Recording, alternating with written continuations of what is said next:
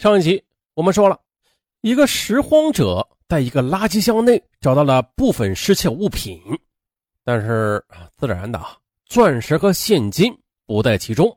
于是专案组便以丢弃东西的方位为中心啊，对辖区内的宾馆还有住宿登记后又突然离去的外籍人士进行重点排查，尤其是注意发现寄出宾馆的人中是否有红头发的外籍女士啊。哎，可谁曾想啊！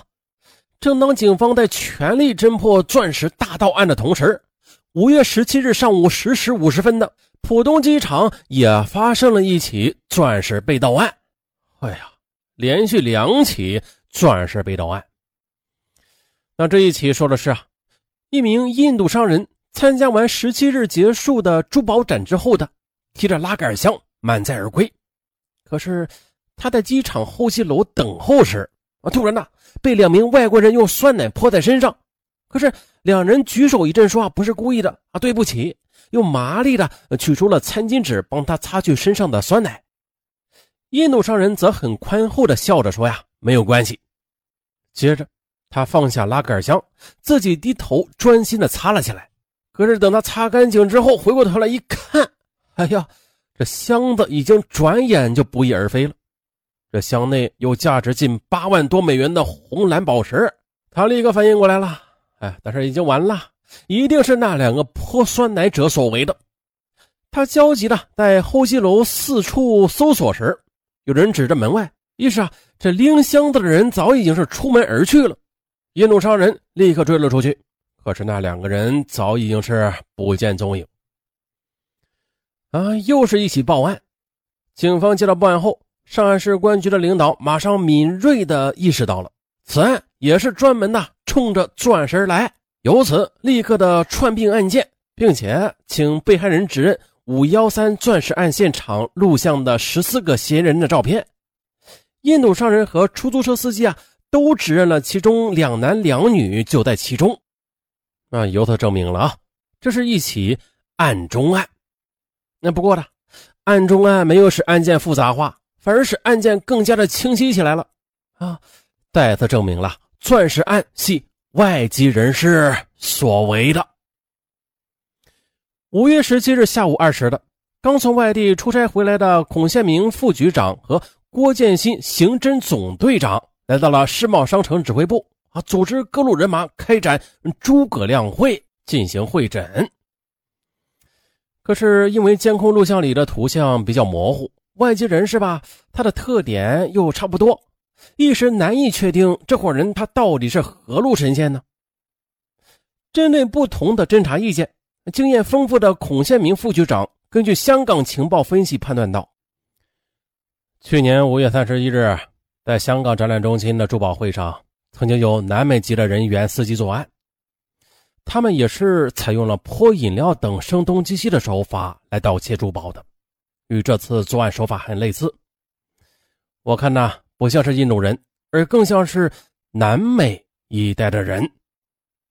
而其实呢，上海警方与香港警方在去年已经建立了紧密的协作工作机制，好在此时呢便发挥了关键作用。经与香港警方联系，很快呢便传来了一份香港警方制作的南美籍涉案人员的相关资料，接着。结合各方面的信息和线索，经验老道的指挥官们立刻的从乱麻中理出了头绪，将注意力及时的转向了南美籍人员。但是，这伙人他是有备而来，还是临时的顺手牵羊呢？一时尚难断定。根据掌握的最新跨国犯罪动态和各类相关的情报资料。以及不同国籍作案人员所表现出来的各种作案手法和特点等等，大家深受启发啊，见智见仁的提出了种种假设。经过不断的否定完善、去伪存真，钻石大盗的眉目和作案手法被慢慢的描画出来了，渐渐的清晰起来。接着，侦查员有的放矢的对案发地点的长宁地区。还有嫌疑人坐着出租车去的和平饭店的黄浦区，还有捡到被盗物品的浦东闸北区等地的宾馆重点排查，尤其是与被害人搭讪的中等体态、肤色灰黑、身穿西装的外籍人士啊，以及那个嗯特征显著的深红色的头发、戴耳环的女子。接下来，针对犯罪嫌疑人的体态特征，上海警方运用了多种技术手段进行目标锁定，同时呢，刑侦、治安、交巡警、出入境，还有边防检查。各公安派出所等部门精诚配合啊，多种军种联动作战，深入调查，全面取证，统一行动。就这样，一张严密的天网在全城以及周边地区悄然而有序的撒开了。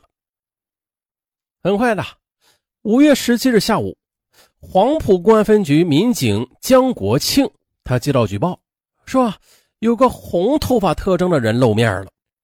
这为啥这么快就接到举报啊？其实很简单，上一次五幺三特大钻石盗窃案发生后的江国庆曾经数次的到辖区内的宾馆检查督促，帮助宾馆工作人员熟记嫌疑人红头发的外貌特征，使宾馆服务员啊能够在嫌疑人入住之后的及时发现目标，并且向他反映，是吧？江国庆他接到举报了，便又迅速的向上级做了汇报。刑侦总队二支队获悉之后呢，立刻又派来两名侦查员，不过他们一时之间也难以百分百就确认。侦查员赶到宾馆，从监控录像里细细的瞅着红头发，啊，毕竟是外国人嘛，这脸部啊，在咱们中国人看来，这这这这个特征都差不多啊，仅仅凭着红头发，实在是难以认定。关键时刻。行李员反映到：“啊，这个红头发留下过痕迹，而且啊还在口袋里。哎，啥痕迹？咱待会儿再说啊。”经过甄别，果然认定了此红头发就是五幺三案中的红头发。啊，既然已经确定目标了，那就行动吧。很快的，夜色降临了，指挥官们运筹帷幄，在精心的指挥和严密的部署之后的，孔局长一声令下，开始行动。晚上七时三十五分，周建国副总队长坐镇宾馆现场指挥，贾勇等一行侦查员们呢，首先行动。他们想了一个办法，就是啊，请宾馆服务员以催款为名打电话到红头发住的幺三零四房间。哎，可谁曾想啊，此时的房内的红头发呃正与一名男子在颠鸾倒凤呢，啊，云里雾里了。这电话铃却不识时务的骤然响起。两人只管自己疯狂，根本就没有空理这烦人的电话。但是啊，这电话铃声却像个婴儿似的，固执的吵个没完没了。啊，气的男子一把抓起电话，不耐烦的操着英语就问：“啊，找谁呀？”啊，电话里却传来了女服务员甜美的英语：“你们付的房费到期了，请赶快来服务台交费啊！”啊，对方无可奈何的说：“啊，知道了，今晚一定过去交。”哎呀，客人就在房内，行动组兴奋不已，便悄然的来到了幺三零四的房前，薛勇平静了一下激动的情绪，斯文的敲了几下门，里边传来英语的问话声：“啊，谁呀？”门外用英语答道：“警察，例行检查。”静静的等待，大约过了五分钟后吧，那个身披浴袍的男子打开了房门。可谁曾想呢？对方还没有反应过来呢，已经被果断的拿下了。而拿下了男子之后呢冒冒失失的男侦查员们又冲进去准备抓获红头发女人，未料啊，她正露出玉臂躺在床上呢。哎呦呦，罪过罪过啊！赶紧退了出来。具体是露出什么了？咱也不得而知。退出来之后呢，又让女警察进去，责令她马上穿上衣服，待红头发穿戴整齐之后呢。他们被带到了警察局，此时呢二人落网，为抓获整个团伙起到了关键的作用。那这上海啊，它素有不夜城之称，夜幕下的高楼大厦灯光闪亮，霓虹灯跳跃闪烁，五光十色，灿烂辉煌。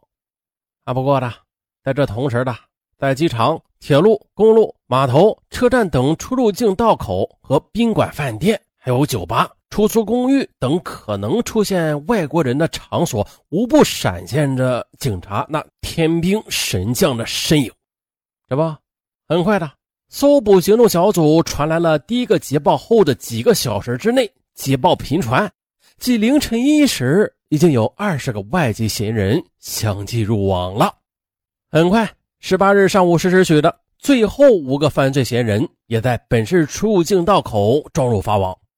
让人大跌眼镜的是啊，他们分别持有哥伦比亚、墨西哥、智利、秘鲁，还有哥斯达黎加等国的护照。哎呦，好家伙嘛！这到底是怎样的一起外籍人士，并且是跨国作案的团伙呀？啊，咱们在下集啊，详细的再剖析一下。